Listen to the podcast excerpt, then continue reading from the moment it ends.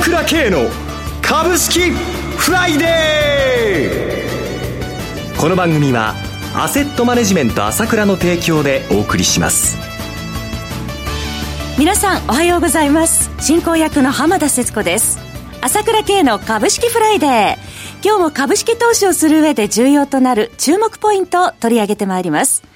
パーソナリティは、アセットマネジメント朝倉代表取締役、経済アナリストの朝倉圭さんです。朝倉さん、おはようございます。おはようございます。よろしくお願いいたします。よろしくお願いします。さて、昨日のアメリカ株、まちまちで戻ってまいりました。そうですね。はい。まあ、一応落ち着いてますよね。ねニューヨークダウも70ドル高ですね。な、ナスダックはまあ4日ぶり反落というところでしたけどもね。朝倉さん、米中の貿易摩擦若干和らいできているようなところでしょうか？そうですね。まあ、一応まあ、一進一退ではあるわけですけれども、えー、まあ、ファーウェイのね、幹部がああやって逮捕されて、これ、厄介で、まあ、その厄介は続いてるんですけれども、はい、まあ、早く保釈になりましたので、えー、まあ、中国もアメリカをやるよりも、今度はカナダに対してね、はい、まあ、人質構成と言いますかね、らしいやり方なんだけれども、はい。根本は収まりませんけれども、ただやっぱり大豆の輸入開始したり、まあ中国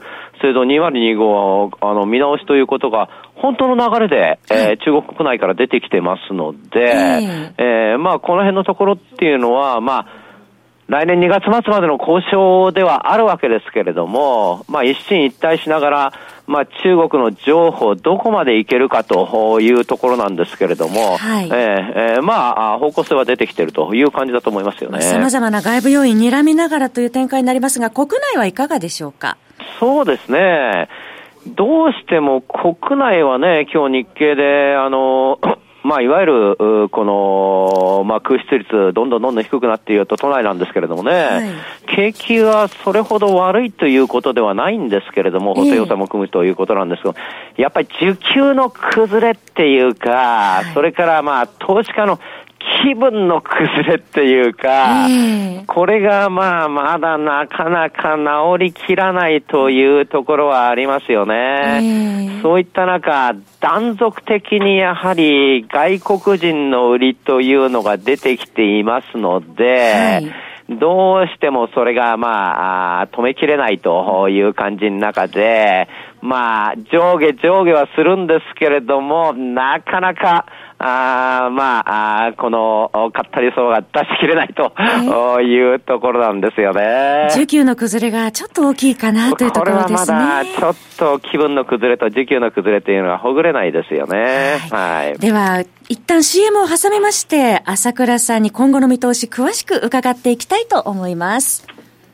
鋭い分析力で注目を集める経済予測のプロ、朝倉慶。日々のマーケット情勢や株式情報、個別銘柄の解説を、朝倉本人が平日16時、メールでおよそ7分の音声を無料で配信中。株の判断に迷ったら朝倉慶。詳しくは、アセットマネジメント朝倉のウェブサイトへ。本日の市況解説無料メールマガジンにご登録ください。アセットマネジメント朝倉は、証券取引、金銭有価証券の予託、貸付行為は行っておりません。また情報提供する金融商品のお取引では、相場変動などにより損失を生じる恐れがあります。取引説明書、契約締結前交付書面などを十分にお読みいただき、ご理解の上お取引ください。金融商品仲介業者登録、関東財務局長金中第605号。さて、先ほどオープニングで朝倉さんから、まあ、需給の崩れが大きいという話ありましたけれども、その外国人投資家の動きですね、12月第1週、4週連続の売り越しとなってましたね。そうですね。えー、それから先週6000億売ったということなので、これ現物ですからね。はい。まあ、これがやはり、こう、本国の相場が冴えないということがあるので、えー、まあ、従来ですともう止まっていい時期なんですけれども、はいやっぱりずっと上げてきて、10月から相場がちょっとおかしくなっちゃった後遺症っていうのが、はい、そのままやっぱりこう日本の方にも波及してきていて、それがまあ、外国人のまあ、こういった売りになってるというところですよね。えー、この辺はちょっとまだ、あの、すぐにということではないので、はい、えー、どうしてもこの需給関係の崩れっていうのがやっぱり相場の足を引っ張っちゃうということはやっぱりありますよね。国内の需給、はい。そうですね。これが行ったり来たり行ったり来たりっていうのはありますよね。はい。で、国内の需給に関しては、これは需給枠のピークは達したと思いますね。あ、そうですか。ええ。ー、まあ、この安値にが、あの、まあ、先週からひどい下げで、特にこう、11日火曜日あの、ひどい下げになったわけですけど、日経平均で言うと2万1000ギリギリのところまで行きましたけども、はい。これはやっぱり、その、ちょうどソフトバンク、やっぱり26千億の資金吸収ですから、す、べ、てがここで、えー、まあ、その、売り買いってなったわけではないんですけれども、かなりやはり、そのソフトバンクを購入するための買いっていうのと、その、いわゆるいろんなあ外部要因の悪化っていうのは重なって、あれだけ、えー、短期で売りが出たということで、この需給枠はちょっと売られすぎで出し切った感じがしましたけどね、あの流れを見てますとね。短期売りの部分ですね。えー、やはり今の相場で、あれを、あの、今回の、おまあ、資金、新規資金も入ってきたんですけれども、えー、乗り換えというのも相当あったと思いますので、はい、ちょうどいろいろ重なったんで、従来ですと、この、12月やっぱり安くなる時っていうのは毎年あるんですけれども、はいそれはやっぱりあの、年内最終日ですよね、受け渡しの。うん、これは税金の関係で、いつもこれなんかこう、安い株がめちゃくちゃ売られちゃうというような感じがあったわけなんですけれども、はい、今年の場合はちょっと11日あまりにひどすぎたんで、これが前倒しになったかなというふうに見てますよね。うん、えー、逆にちょっとこう、今度は上がった株は売られるっていう傾向がやっぱり税金の関係で今年の場合さえなかったから出ちゃうという部分はあるかもしれませんけれども。利益確定。えー、そうですね。まあ、いずれにしても、おまあ、あ年内最悪価出してるなという感じがしましたよね、11日見てね。はい。水曜日、木曜日で600円以上上げてきたという状況ですもんね。そうですね。株価は。そうですね。はい、えー、まあ、やっぱり時給が改善したということはあるわけなんですけれども、えー、まあ、基本的にただどうしても投資家の気分が収まってないということと、12月見ても売買代金は3兆円に全然届いてないわけだ。ずっと連日少ないですよね。先ない続いてますね、えー、そうするとどうしてもこの短期筋の動向というものに、えー、えー、こう、日々の相場に関しては、はい、それがやっぱりこう影響されてしまうということはやむを得なくて、えー、どうしてもこれ見てると、まあ、ヘッジファンドの動向、特にこう、徹底的に空売りでやられたりですね、それを買い戻したりということでかき回されている状況っていうのは、まあ、常にそういうことではあるんですけれども、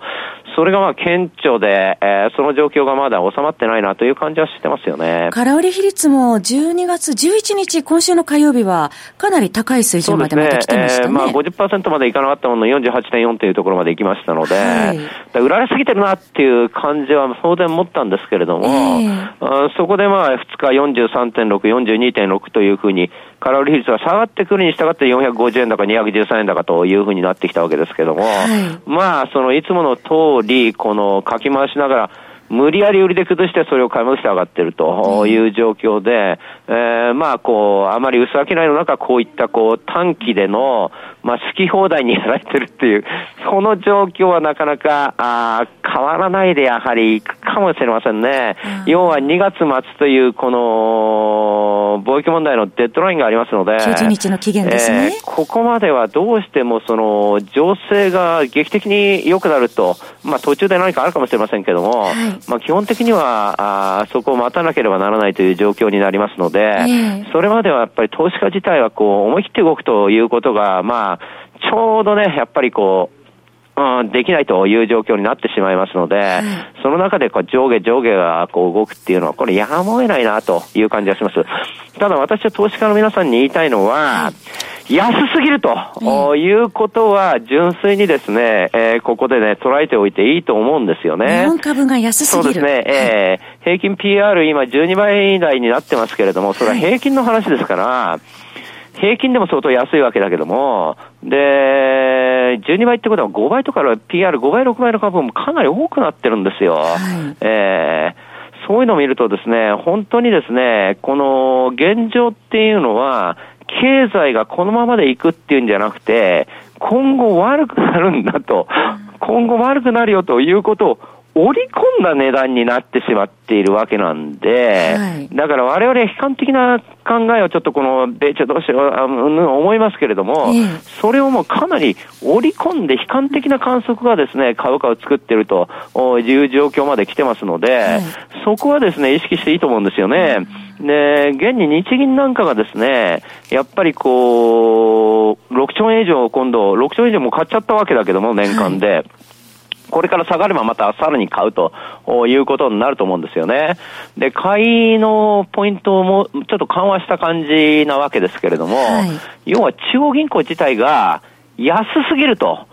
いうふうな感じはですね、やっぱり持ってるんですよ。うん、えーそういうことはですね、やっぱりサポートラインになっていくというふうに考えていっていいと思いますよね。だからこそ日銀が今買ってきているんだっていうところですね。そうです、そうです。これは普通に見ても安すぎるなと思って、それはまあ、正常な判断としてそういうふうになってるんだというふうに見ていいと思いますよね。今、中央銀行の話ありました。えー、欧州も、えー、昨日金融政策決定会がありましたけれども。ね、えー、これは、まあ、ドラギさんが出てきて言ったことっていうのは、やっぱり目立つのはどうしてもこの景気に対する下方修正というか、えー、成長率がちょっと落ちてきてる、そのリスクがあるということを言うわけなんだけれども。ちょっとした方向に向かいつつあるというね、お話ありました。ね、えー、これはすべてその通りで、欧州だけでなくて、アメリカでもね、えー、7区は3.5%の GDP だったんだけども、はい、まあ10、12月も3%超えるでしょうけども、やっぱり来年に対しての懸念っていうのが、やはり広がって、てきているわけですね。はい、そういう意味では、その、まあ、一種裸会期ではあるわけなんだけれども、えー、逆に今度は FRB なんかでも見てますと、まあ、12月はまあ、こう利上げはしょうがないわけなんですけれども、来年以降どうでしょう？そう、来年の利上げ確率っていうのが、もうその、利上げしないっていう確率が40%ぐらいになっちゃってるので、はい、この12月で打ち止めというような観測もかなり、えー、その、広がってってきているわけですよ。はい、えー確かに景気がちょっとこう、気迷いというところになってるんだけども、その裸域で投資家が迷っちゃって、株価もこう、右往左往っていうか、ちょっと調整気味になってるわけですけれども、今度は次の絵に来るものっていうのは、その流れがこう、しばらくこう、うろうろうろうろわけもわかんない動きが続くんだけども、えー、その後は中央銀行のサポートが今度は逆に出てくる流れになってくるということはあるわけですよね、その先にはね。はい。はい、そこをやっぱりちょっと見極めなきゃならないというのが今の段階ですから、えー、まあ多少どうのこうのというのはあるんだけれども、もうすでに悲観的な値段にはなってるんだということはですね、こういうふうにこう、現状がそうなんだからということで見てっていいと思いますよね。歴史的に見れば、こういうとこが長く続いた時は、まあ、中長期的に見ればいい会話なんだけれども、まだちょっと変えなきゃなんないなというのは、まあ、あるというのは、まあ、いつでもこういうことあるからしょうがないんですけれども、はい。まあ、安いですよということですね。頭に入れておきたいと思います。そろそろお別れのお時間です、お話はアセットマネジメント朝倉代表取締役経済アナリストの朝倉圭さんでした。私朝倉慶が代表を務めますアセットマネジメント朝倉では SBI 証券楽天証券証券ジャパンウェルス並みの口座開設業務を行っています。私どもホームページから口座開設をしていただくと週2回無料で銘柄情報を提供するサービスがあります。ぜひご利用くださいそれでは今日は週末金曜日頑張っていきましょう!